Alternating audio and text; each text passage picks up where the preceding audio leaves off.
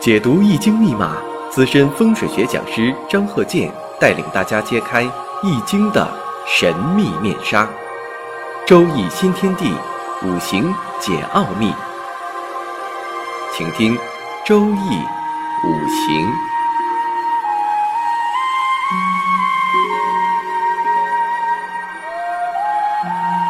上山微电台荣誉出品。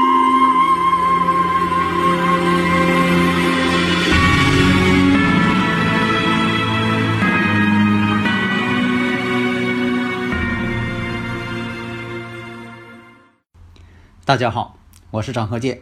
应广大听友的要求啊，这几堂啊，我们讲一下六爻的课程。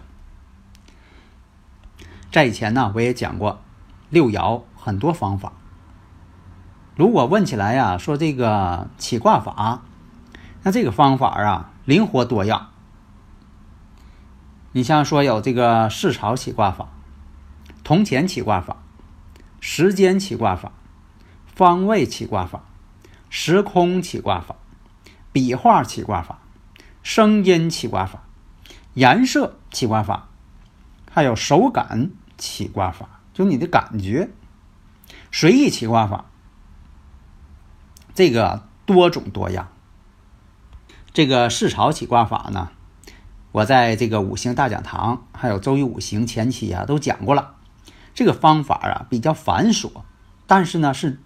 最原始的、最早的方法，方法呢，基于这个心有灵犀一点通。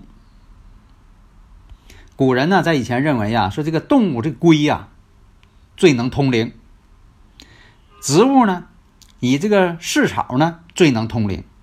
因此啊，在古代呢，就是用这个市草，或者是用这个龟甲呢进行预测。后来呢，市草呢，基本上取代龟甲。龟甲呢，就是这个龟壳。你像咱说这个甲骨文，为什么说古代就说出土了文物，龟甲上面刻着文字呢？多数都是用龟甲占卜之后，把这个结论刻在了龟甲上，多数都是这种情况。所以啊，这个周易六十四卦呀，以及这个卦辞啊，和这个三百八十四爻啊、爻辞啊，这些都是这个试卜或者叫试法。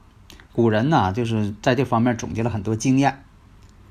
那么，这个生日五行跟所这一节所讲这个卦象有点不太一样。为什么呢？生日五行代表这个人总体的一生运势，那么这个卦象呢，我们讲是具体到问某一件事情，可能这个事情呢，跟某个人的命运或者跟自己的命运呢，并不是完全的相联系。那么呢，第二种方法呢，就是摇钱起卦法。这个呢，我想具体的讲一下。你像说刚才所说这个四朝起卦法，虽然说的最古老、最经典，但是呢，这操作起来呀繁琐、费时间，再加上这个十八变呢，才能形成一卦象。要过呢，这个叫做分二，这个鬼谋关。什么叫鬼谋呢？就是成卦象到底成什么卦象？这个分二这一步，鬼谋很重要。这样繁琐呢，会造成啊预测者呀、求测者呀容易分心，意念不专一，影响到这个预测的准确度了。你比如说这呃算着算着啊，这个当事人啊分着分着，他可能会想别的事儿，心走神儿了，而且还复杂，你还得现教。来的人要求测的人，他哪懂得这些？你再现教他，告诉他怎么分，怎么分这四草，啊，费了好长时间，是吧？心急的人还不耐烦，所以到了唐朝啊，就发明了这个金钱代替这个试法，试草法就被取代了。那么呢，用三个铜钱摇六式，你看这个是现在还在用，这是最普及的、最普遍的一个方法。所以啊，这个摇钱这个起卦法呢，又叫做摇卦法，或者我们叫做六爻预测法。方法呢是选三个铜钱，多数呢是用这个乾隆钱，当然了，嗯，真品最好。你说这仿品啊，因为现在很多仿品它薄。如果说是真品呢，它基本呢大小相同，薄厚呢基本一致。正反面呢要均匀，字迹呢要清晰，不要整那个上绣的。现在有很多这个呃造假的，把那乾隆钱儿啊，就是他造假的，然后用霜给泡了。你会发现那乾隆钱儿呢，上面净铜锈。他说：“你看这带锈的，肯定是古代传下来的。”不对，越是带锈的，越容易造假。那么现在呢，以这个乾隆通宝最为灵验，因为这个乾隆通宝啊，呃，发行的数量比较大，所以容易找到。那么这个六爻预测呢，就是针对你问的每一件事、某一件事。古人讲这叫问事啊，针对性的问某一件事。大家如果有理论问题呢，可以加我微信幺三零幺九三七幺四三六，咱们共同探讨。那么我看呢，古人留下这个传统文化，选定这个啊铜钱有这个阴面与阳面。那么传统意义上呢？叫做慢，金字旁加个慢燕的慢。那么这个慢代表什么意思呢？就是这个铜钱呢没有字的一面。你像这个乾隆通宝，它有一面是没有字的，或者是呢，它就是写了一个满文这个符号，或者是有几个满文符号。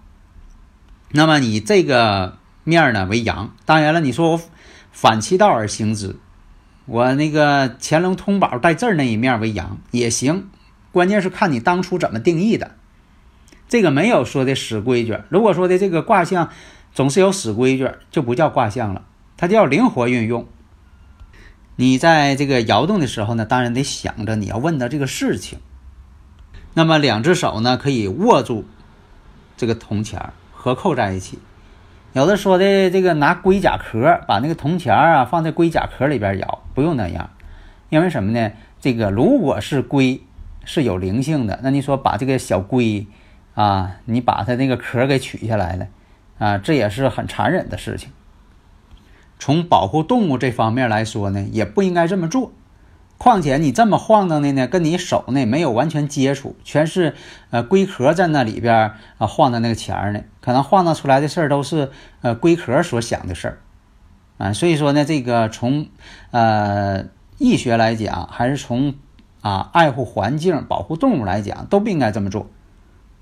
所以比较讲究一些啊，要把手洗干净，然后呢静下心来坐下来，双掌呢合十。把这个三个铜钱呢握在这个掌心当中，铜钱啊握在掌心当中啊，几分钟之后你要想这个事情啊，你要问这个事儿啊，关键是想这个事儿别走心啊。那么施加意念，不要心猿意马啊，不要这个思想六号开小差。那么具体怎么去操作？因为我在这个五行大讲堂里呀讲的这个怎样操作呢？讲的已经很细了，在这里呢就不用再多浪费时间了。有很多人他知道我要在这里再讲一遍啊，这也是浪费时间。那么呢，第三种讲一下第三种，第三种呢是时间起卦法，根据你问世的时间，这个方法呢是这个宋朝邵康节。啊，他首先这个使用的，你像说最著名这个书《梅花易数》啊，就是讲这个的。那么用这个时间起卦法呢，怎么去做？基本上是这样的：用年之数加上这个月份的数，再加上这个日的数。这个怎么算呢？我在五行大讲堂当中啊讲的很细，在这里呢，我再说讲的很细呢，呃，几堂课也讲不完。啊，然后呢，把这个年支、月数、日数相加除以八，看余数，按照这个先天八卦这个数呢取为上卦，然后再用年支数加上月份数，再加上日数，再加上时支的数，这个数呢再除以八，看余数。先天八卦那个看余数，然后取下卦，然后再用年支数加上月支数加上日子的数。再加上十支的数除以六，看余数取动摇。第四种方法，方位起卦法。方位呢，就是按照这个后天八卦的方位，若书方位，震东对西，离南、坎北、巽东南、乾西北、坤西南、艮东北。这个呢是邵康节呢在这个梅花易数当中所提到一些方法。你看见到这个，你比如说老人有忧愁之色啊，他起一卦；看这个少年呢有喜庆之事儿啊，挺高兴的，占一卦。你说那个地方呢有牛在哀鸣啊，他又占一卦。啊，看那个方位呢有鸡啊，这悲呃很悲伤的叫啊，他又占一卦。最著名的，你像这个枯枝坠地。啊，这个我以前这个也讲过，是吧？都可以起卦。你像讲这个老人有忧愁之色，什么时候站的呢？是己丑日卯时，看见一个老人往这个巽方，就是东南方向巽方，啊，表情啊有忧愁的感，这个这个表情，他觉得很奇怪，占一卦吧。那么以老人属钱，钱为老年人嘛，老男人嘛。你像这个西北家中的这个西北乾卦，代表男主人嘛。那么呢，以乾卦为上卦，方位方位往巽方，巽方为下卦，得到了天风姤卦。又以呢上下这个卦先天卦数加在一起，再除以六，得到余数为动摇，那就是乾属一，巽代表五。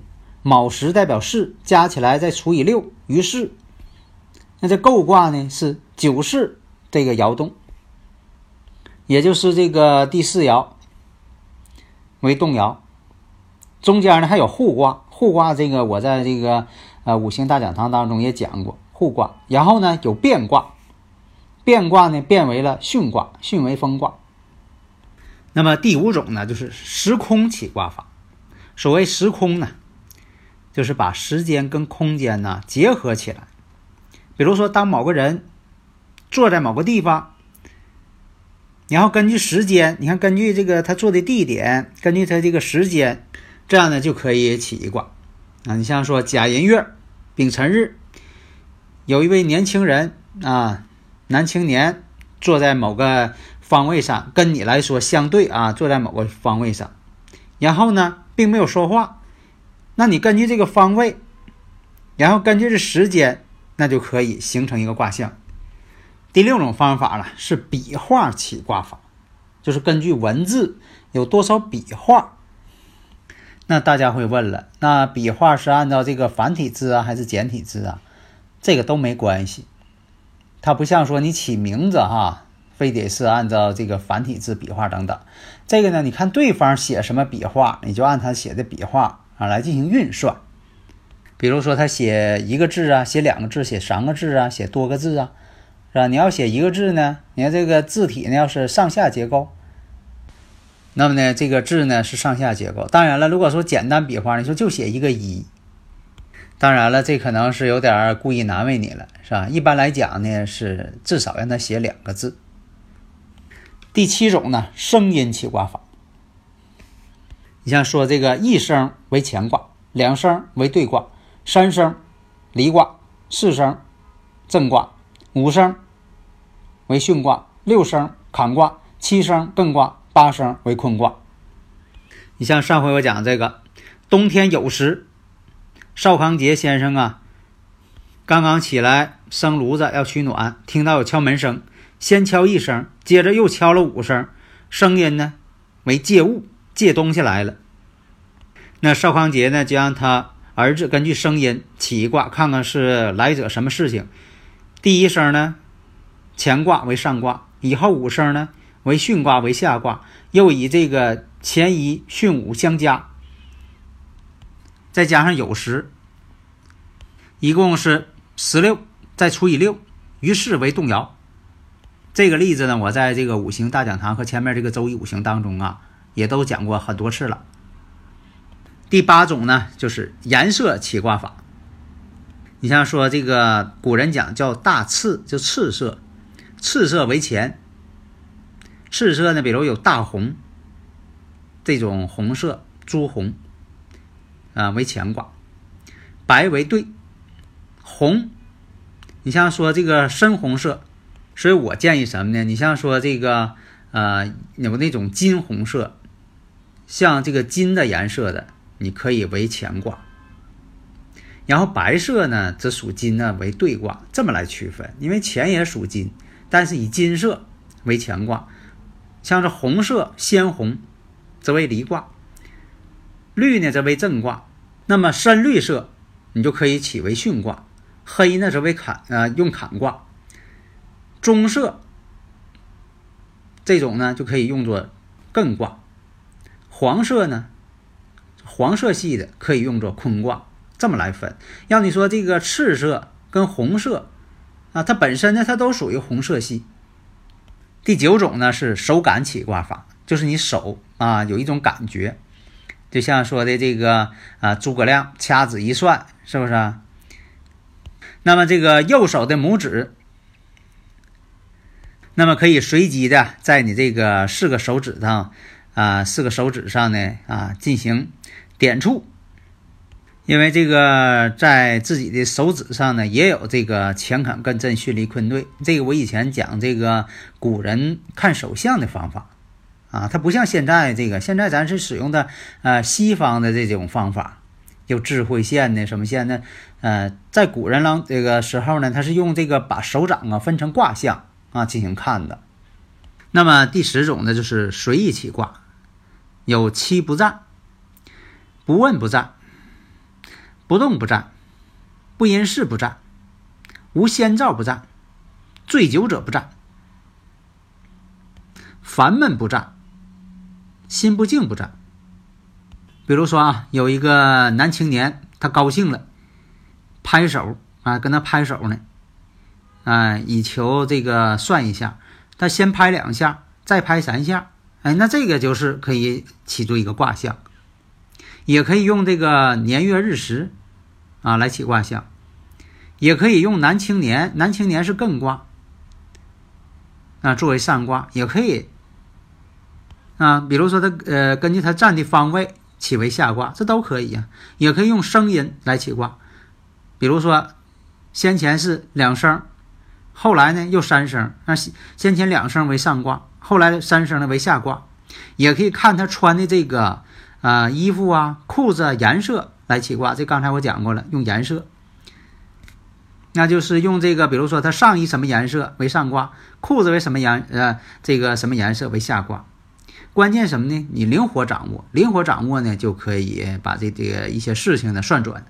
呃，下一讲呢讲一些这个呃卦象一些例子，看怎么运用。好的，谢谢大家。登录微信，搜索“上山之声”或 “SS Radio”，关注“上山微电台”，让我们一路同行。